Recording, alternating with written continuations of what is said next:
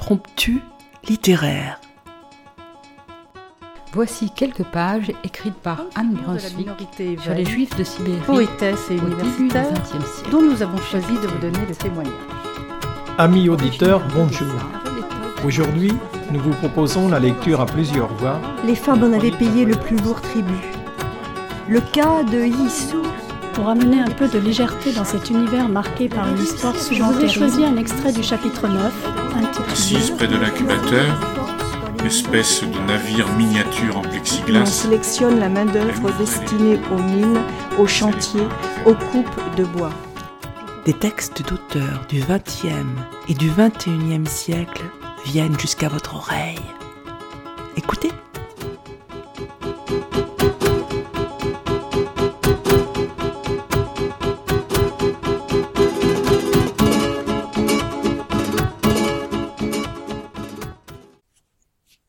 Amis auditeurs, bonjour. La plus petite des marchandises est un conte écrit par Jean-Claude Grimbert. Il a été édité en 2019 aux éditions du Seuil. Oui, un conte. Cet auteur, qu'on connaît plutôt pour ses pièces de théâtre, comme celle qu'il a fait connaître, L'Atelier en 1979. De plus, c'est un conte qui ne traite ni de roi, ni de princesse, mais de l'inhumaine réalité de la déportation des Juifs. Certes, il y a bien une forêt profonde, dans laquelle vivent un pauvre bûcheron et une pauvre bûcheronne. Le drame de celle-ci est de n'avoir pas d'enfant. Or, le destin va lui apporter la plus précieuse des marchandises.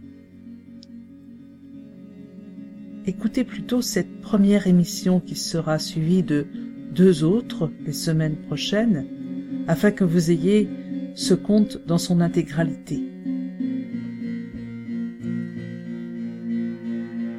il était une fois, pauvre bûcheronne et un pauvre bûcheron. Non, non, non, non, rassurez-vous, ce n'est pas le petit pousset. Pas du tout. Moi-même, tout comme vous, je déteste cette histoire ridicule. Où et quand a-t-on vu des parents abandonner leurs enfants faute de pouvoir les nourrir? Allons. Dans ce grand bois, donc, régnait grande faim et grand froid, surtout en hiver. En été, une chaleur accablante s'abattait sur ce bois et chassait le grand froid. La faim, elle, par contre, était constante, surtout en ces temps où sévissait autour de ce bois la guerre mondiale. La guerre mondiale, oui, oui, oui, oui, oui. Pauvre bûcheron, requis à des travaux d'intérêt public, au seul bénéfice des vainqueurs occupant villes, villages, champs et forêts. C'était donc pauvre bûcheronne qui, de l'aube au crépuscule, arpentait son bois dans l'espoir, souvent déçu, de pourvoir aux besoins de son maigre foyer. Fort heureusement, à quelque chose malheur est bon, pauvres bûcherons et pauvres bûcheronnes n'avaient pas, eux, d'enfants à nourrir.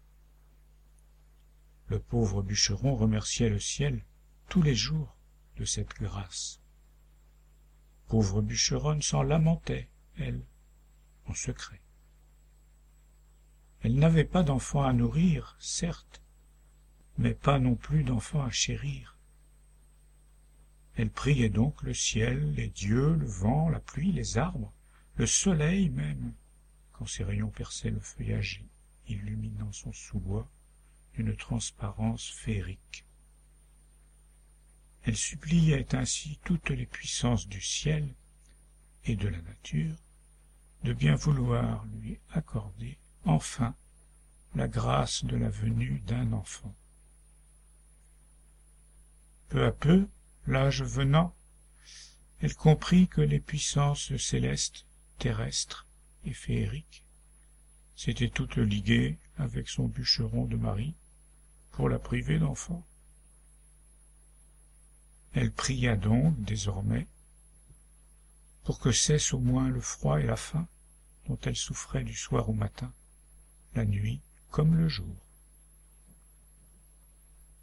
Pauvre bûcheron se levait avant l'aube, afin de donner tout son temps et toutes ses forces de travail à la construction de bâtiments militaires d'intérêt général et même euh, caporal. La pauvre bûcheronne, qu'il vente, qu'il pleuve, qu'il neige ou qu'il règne cette chaleur suffocante dont je vous ai déjà parlé, cette pauvre bûcheronne donc arpentait son bois en tous sens, recueillant chaque brindille, chaque débris de bois mort, ramassé et rangé comme un trésor oublié et retrouvé. Elle relevait aussi les rares pièges que son bûcheron de mari posait le matin en se rendant à son labeur. La pauvre bûcheronne, vous en conviendrez, jouissait de peu de distraction.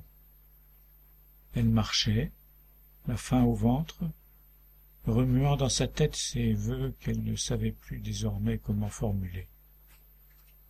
Elle se contentait d'implorer le ciel de manger, ne serait-ce qu'un jour, à sa faim. Le bois, son bois, sa forêt, s'étendait large, touffu, indifférent au froid et à la faim, et depuis le début de cette guerre mondiale, des hommes requis avec des machines puissantes avaient percé son bois dans sa longueur, afin de poser dans cette tranchée des rails, et depuis peu, hiver comme été, un train, un train unique, passait et repassait sur cette voie unique. Pauvre bûcheronne aimait voir passer ce train, son train. Elle le regardait avec fièvre, s'imaginait voyager, elle aussi, s'arrachant à cette faim, à ce froid, à cette solitude. Peu à peu, elle régla sa vie, son emploi du temps sur les passages du train. Ce n'était pas un train d'aspect souriant de simples wagons de bois avec une sorte d'unique lucarne garnie de barreaux dont était orné chacun de ces wagons. Mais comme pauvre bûcheronne n'avait jamais vu d'autre train, celui-ci lui convenait parfaitement, surtout depuis que son époux, répondant à ses questions, avait déclaré d'un ton péremptoire qu'il s'agissait d'un train de marchandises. Ce mot, marchandise, acheva de conquérir le cœur et d'enflammer l'imagination de la pauvre bûcheronne. Marchandises, un train de marchandises. Elle voyait désormais ce train débordant de victuailles, de vêtements, d'objets. Elle se voyait parcourir ce train, se servir et se rassasier. Peu à peu l'exaltation fit place à un espoir. Un jour, un jour peut-être, demain, ou le surlendemain, ou n'importe quand, le train aurait enfin pitié de sa faim, et au passage lui fera l'aumône d'une de ses précieuses marchandises. Bientôt elle s'enhardit s'approchant du train le plus possible, l'appelant, le hélant d'un geste, l'implorant de la voix, ou le saluant simplement quand elle était trop loin pour y arriver à temps. Enfin, quelquefois, une main dépassait d'une de ses lucarnes et lui répondait. Quelquefois aussi l'une de ses mains lançait à son intention quelque chose qu'elle courait alors ramasser en remerciant le train et la main. Ce n'était la plupart du temps qu'un bout de papier qu'elle défroissait avec soin et un immense respect, avant de le replier et de le ranger sur son cœur. Était-ce l'annonce d'un cadeau à venir? Longtemps après le passage du train, lorsque la nuit tombait, lorsque la faim se faisait trop sentir, lorsque le froid la mordait davantage, et, afin que son cœur ne se serre pas trop, elle redépliait le papier avec un respect religieux, et elle contemplait les gribouillis inintelligibles, indéchiffrables. Elle ne savait ni lire ni écrire, en aucune langue. Son bonhomme de mari savait, lui, un peu, mais elle ne voulait pas partager avec lui, ni avec personne, ce que son train lui offrait. Dès qu'il découvrit ce wagon de marchandises, wagon à bestiaux, vu la paille au sol, il sut que leur chance était derrière eux. Jusque-là, de Pithiviers à Drancy, ils avaient eu la chance au moins de ne pas être séparés. Ils avaient vu, hélas, tous les autres, les malchanceux, partir les uns après les autres pour on ne sait où, et eux étaient restés ensemble. Ils devaient, pensait-il, cette grâce à la présence de ses jumeaux chéris, Henri et Rose, Herschel et Rorel. En vérité, les jumeaux s'étaient d'abord manifestés au pire instant, au printemps 1942. Était-ce le moment de mettre au monde un enfant juif? Pire, deux enfants juifs d'un coup? Fallait-il les laisser naître ainsi sous une bonne étoile jaune? Pourtant, grâce à eux, il en était sûr, ils avaient passé Noël 42 au camp de Drancy, ensemble, toujours. Et même leur bonne étoile et l'administration juive du camp lui avaient trouvé un emploi.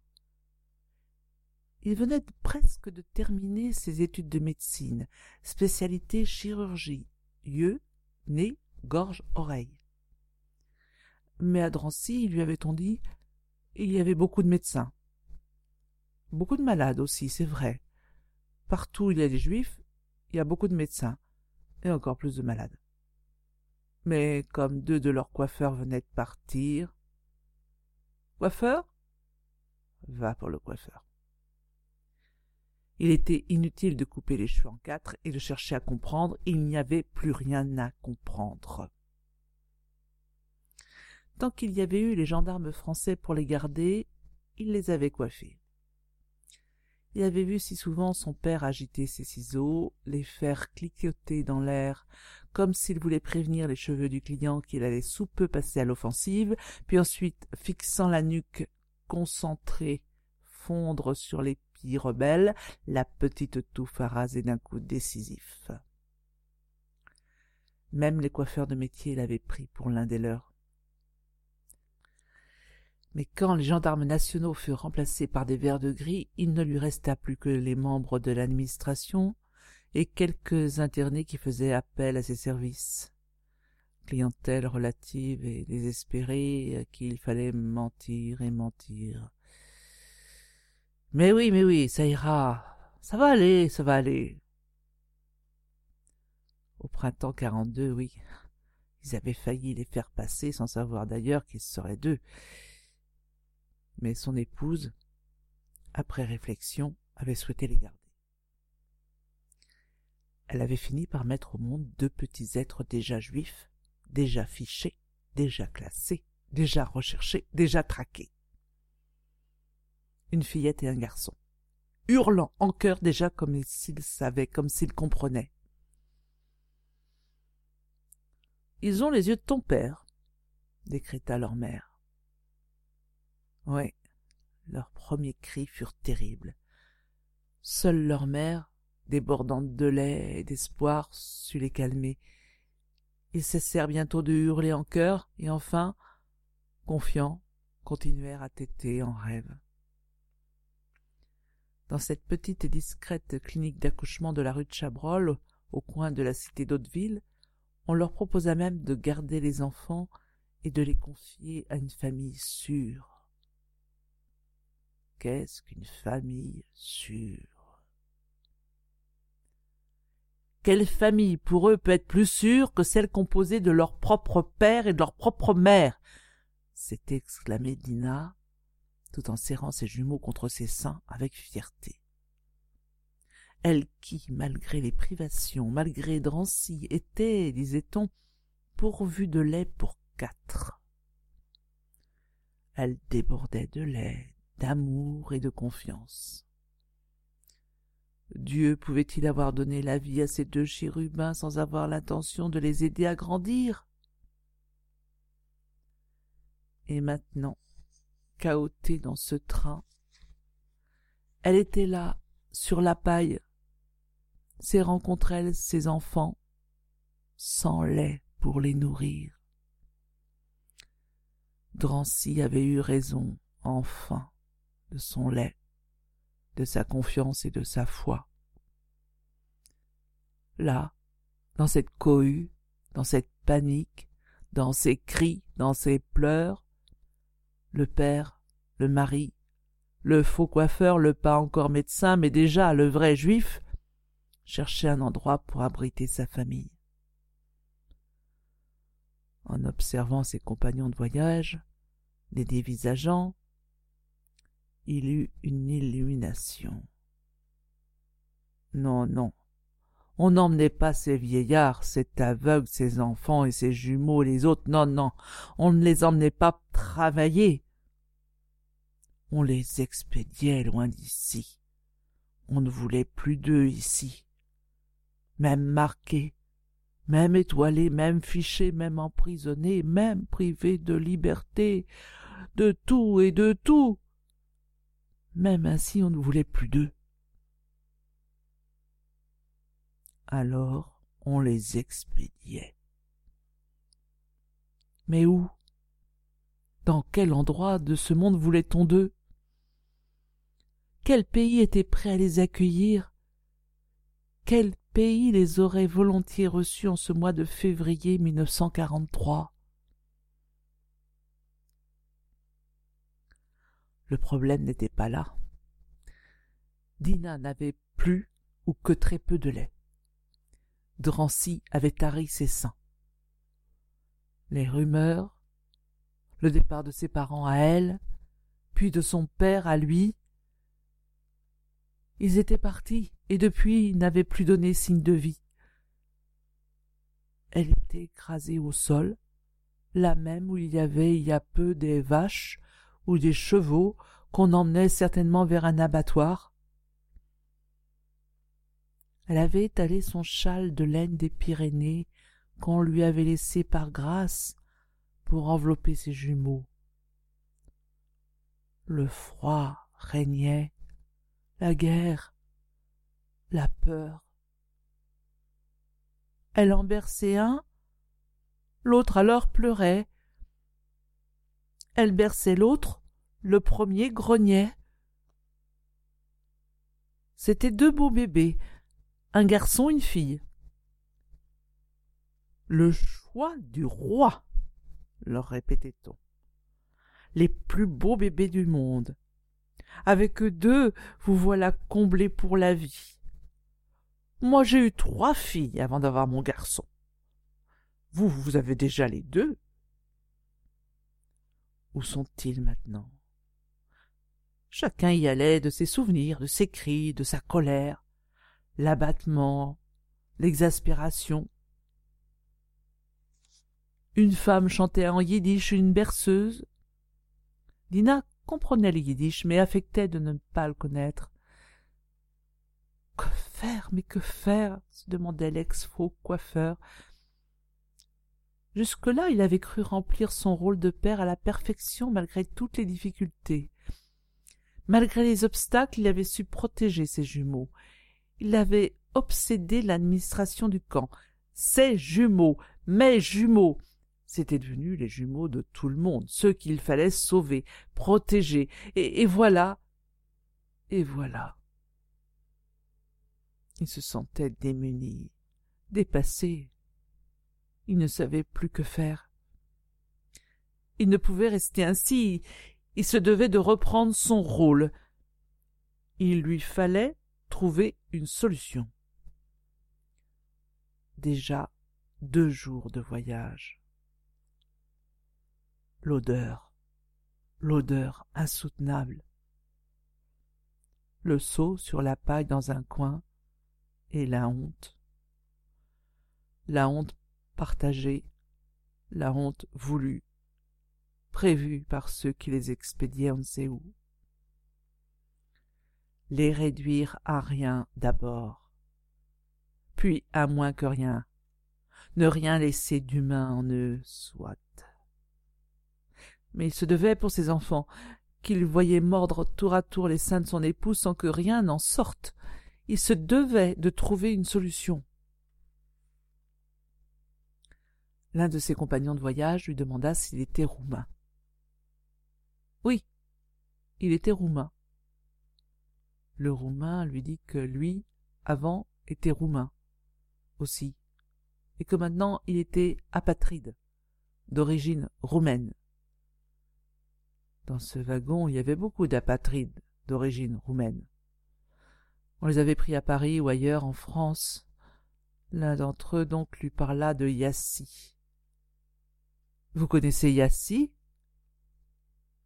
Bien sûr que je connais Yassi. Il y a eu un pogrom là-bas. Un pogrom? Il y a la guerre là-bas comme ici, plus besoin de pogrom. Non, non, un pogrom. Ils ont mis des milliers de juifs dans un train à Yassi, et ils ont fait rouler ce train, et rouler, et rouler, jusqu'à ce que les juifs dans le train meurent de chaleur, de soif et de faim. À chaque gare où le train s'arrêtait, on le débarrassait de ses morts, et le train repartait avec les survivants Parfois il repartait dans l'autre sens. Il roulait en sens contraire. Le train n'allait nulle part. Le seul but du voyage c'était ça, jeter sur le quai à chaque gare. Ici vous voyez bien qu'on avance, qu'on ne s'arrête pas, et puis qu'on a froid, qu'on n'a pas chaud. C'est comme à Yassi, je vous le dis. Comme à Yassi. Depuis, à chaque arrêt du train en pleine voie, il craignait qu'on reparte dans l'autre sens, qu'on s'arrête dans une gare et qu'on jette des wagons les mourants, les enfants, les vieillards. Il se mordait les mains. Que faire? Que faire? Il gagna la lucarne en s'excusant, poussant l'un, repoussant l'autre. Là, un vieillard essayait de reprendre son souffle. Il haletait. L'asthme, lui dit-il puis il sourit au père des jumeaux. Il hocha la tête et le regarda avec des yeux qui semblaient avoir déjà tout compris, des yeux qui avaient depuis sa naissance tout prévu. Il n'avait pas l'air surpris, il avait juste besoin d'un peu d'air. La neige dehors ralentissait la marche du train, puis le train s'immobilisa un court instant avant de repartir, devenu souvent asthmatique, lui aussi, c'est alors qu'il comprit. Il bouscula les uns et les autres. Il rejoignit le châle de laine des Pyrénées. Surtout ne pas choisir, surtout ne plus réfléchir, se saisir de l'un des deux, ne pas choisir entre le garçon et la fille. Il prit le premier qui lui tomba sous la main. Il avait déjà sorti de sa poche son châle de prière. L'enfant somnolait. Dina le regarda un instant puis referma les yeux, elle aussi serrant l'autre jumeau. Lui, tout en dépliant son châle, regagna la lucarne. Les barreaux, les barreaux permettaient de sortir un bras. Le train reprit un peu de vitesse. Il découvrit la forêt, les arbres croulant sous la neige. Il distingua une silhouette qui semblait courir après le train, levant les pieds hauts dans la neige et qui criait. Il serra l'enfant, l'enveloppa dans son châle de prière. L'asthmatique le fixait et semblait lui dire des yeux Ne fais pas ça, ne fais pas ça, ne fais pas ce que tu veux faire. Mais lui était résolu pas assez de lait pour deux, peut-être assez pour un. Fébrile, il souleva l'enfant enveloppé dans le châle. La tête passerait-elle? L'asthmatique alors lui dit en yiddish. Ne fais pas ça. Mais le père le fixa et fit comme s'il ignorait totalement le yiddish. La tête passée, les épaules suivraient. Puis il fit un geste en direction de la vieille qui s'arrêtait, agenouillée dans la neige comme si elle remerciait le ciel. Le train sortit du bois.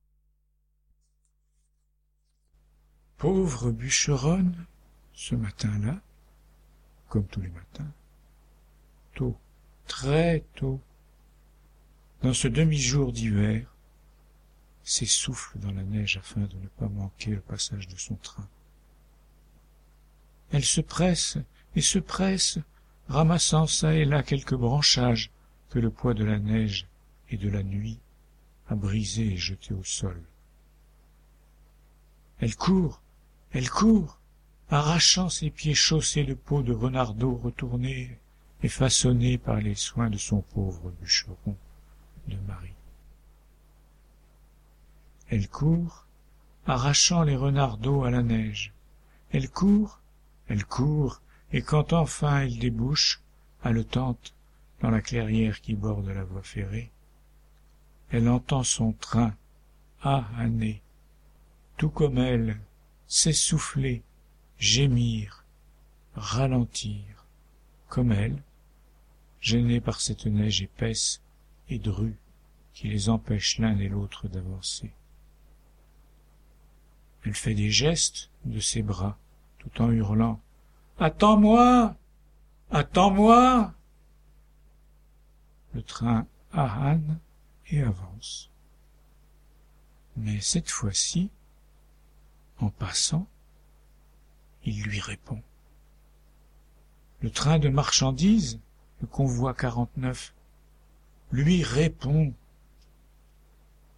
et non pas d'un signe, mais d'un geste, pas un de ces gestes accompagnant le jet de ces misérables morceaux de papier froissé et gribouillé à la hâte par une main maladroite. Non, un geste, un vrai geste, D'abord un drapeau a surgi de l'étroite lucarne, brandi par une main, une main humaine ou divine, qui le lâche soudain. Et le drapeau vient déposer sa charge dans la neige, à quelques vingt pas de notre pauvre bûcheronne, qui en tombe à genoux, main serrée sur sa poitrine, ne sachant que faire pour remercier les cieux. Enfin, enfin, après tant de vaines prières. Mais la main dans la lucarne se tend maintenant vers elle, et d'un doigt, d'un doigt péremptoire, impérieux, lui fait signe de ramasser le paquet. Ce paquet est pour elle, pour elle seule, il lui est destiné. Pauvre bûcheronne se débarrasse alors de son maigre fagot d'hiver, et aussi vite que la neige le lui permet, elle se précipite sur le petit paquet pour l'arracher à la neige. Puis, avidement, fébrilement, elle défait les nœuds comme on arrache l'emballage d'un cadeau mystérieux. Alors apparaît, ô merveille, l'objet. L'objet qu'elle appelait depuis tant de jours de ses vœux l'objet de ses rêves.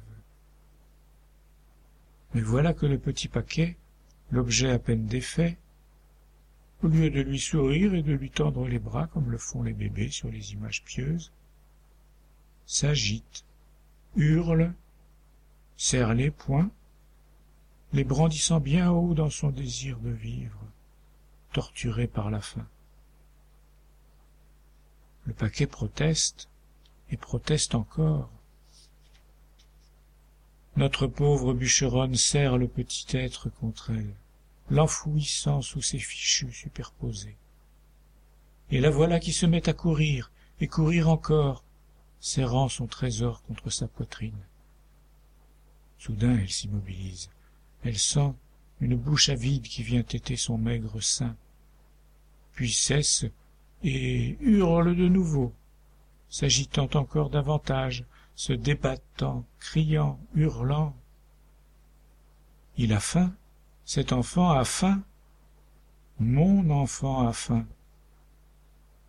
Elle se sent devenue mère, à la fois heureuse et mortellement inquiète. Comblée mais dépassée. La voilà mère, et mère sans lait. Mon enfant a faim, que faire, que faire? Pourquoi le dieu du train de marchandises ne lui a-t-il pas fait don de lait pour nourrir l'enfant qu'il lui offre? Pourquoi? À quoi pensent donc les dieux? Avec quoi veulent-ils que je le nourrisse? Arrivé au logis, le petit paquet posé sur le lit se tortille de plus belle, animé de l'énergie du désespoir et d'une faim de loup prise au piège. Pauvre bûcheronne allume alors un feu, verse de l'eau dans la bouilloire et cherche, cherche et cherche encore. Elle trouve un reste de cacha qu'elle va faire macérer dans l'eau bouillie mais avant pour calmer son petit paquet elle tend son doigt vers la bouche avide le petit paquet s'en empare et tête tête avec une rage obstinée puis soudain s'avisant de la supercherie il cesse de téter et se remet à hurler pauvre bûcheronne pleurant en écho le prend contre elle tout en écrasant la cacha pour en faire une bouillie qu'elle tente, à l'aide d'une cuillère, de glisser dans la bouche hurlante. N'y arrivant pas, elle retrempe ce même doigt dans la cacha écrasée et l'offre de nouveau à la bouche de l'enfant, qui tête encore avec passion, puis lâche le doigt, recrachant la mère cacha. Pauvre bûcheronne en profite pour lui faire avaler un peu d'eau de cuisson. Puis elle retend son doigt, l'enfant tête à nouveau. Peu à peu, avec de l'eau qui désaltère, de la cacha qui trompe sa faim, l'enfant se calme dans les bras de sa nouvelle mère, tandis que pauvre bûcheronne chuchote à son oreille, comme une chanson, une berceuse revenue de la nuit des temps, et qui la surprend elle-même. Dors, dors, ma petite marchandise, dors, dors, mon petit paquet à moi, dors, dors, mon enfant, dors, dors. Puis elle dépose délicatement son précieux trésor au creux de son lit. Ses yeux alors se posent sur le châle déplié qu'elle a mis à sécher à même le lit.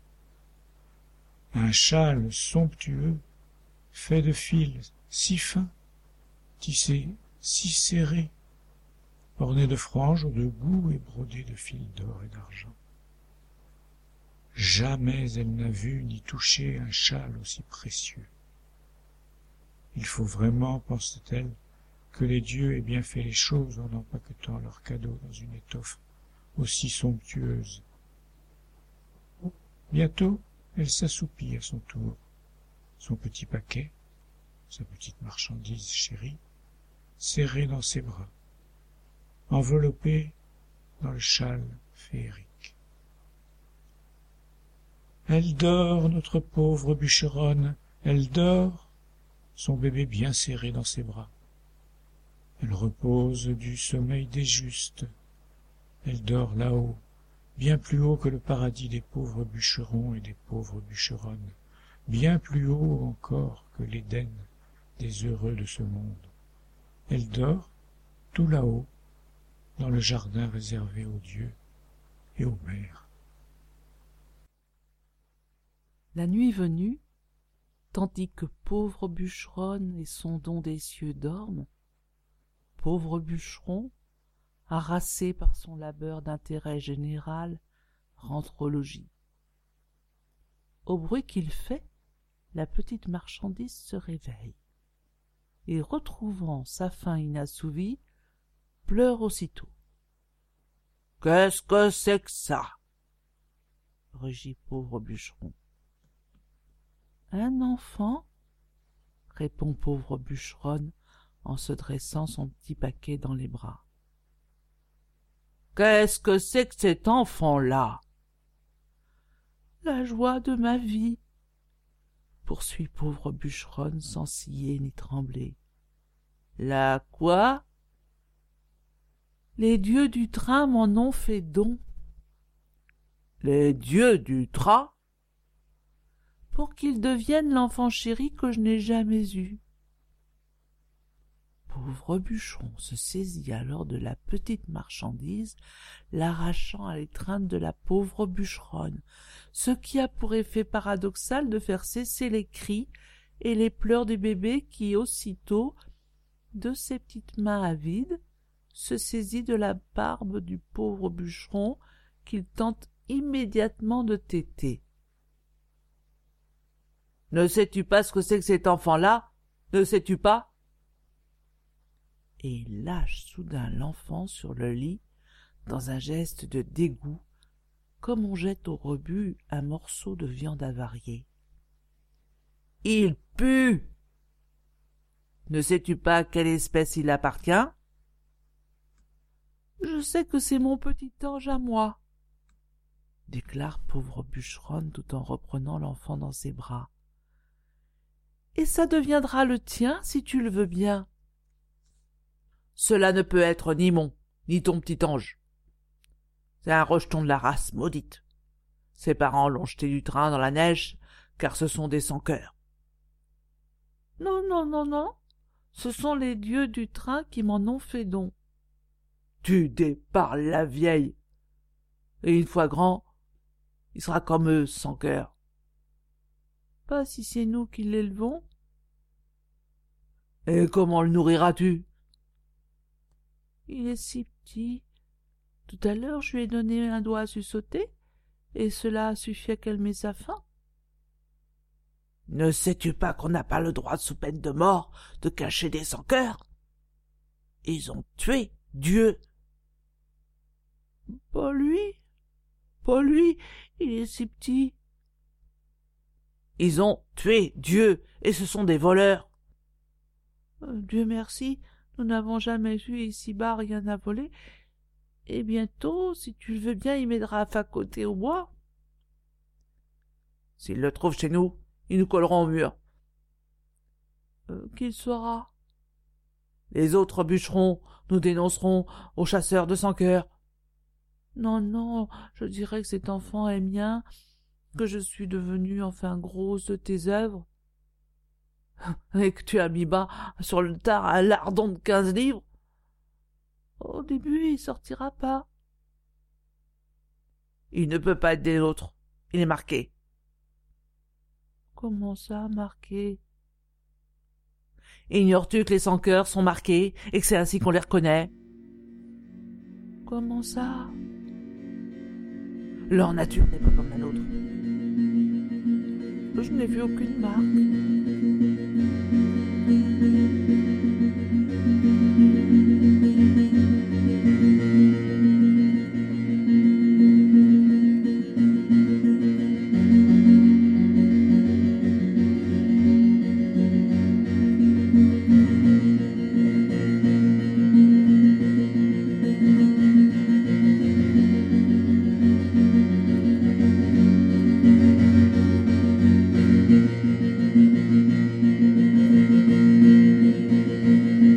Amis auditeurs, cette euh, émission peut être réécoutée mardi à la même heure comme d'habitude et vous pourrez écouter la suite de cette première partie la semaine prochaine, samedi et le mardi suivant.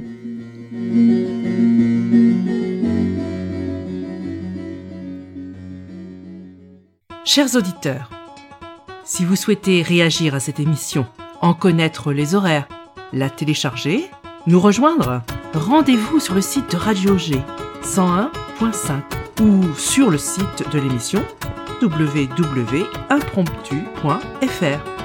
Vous nous y retrouverez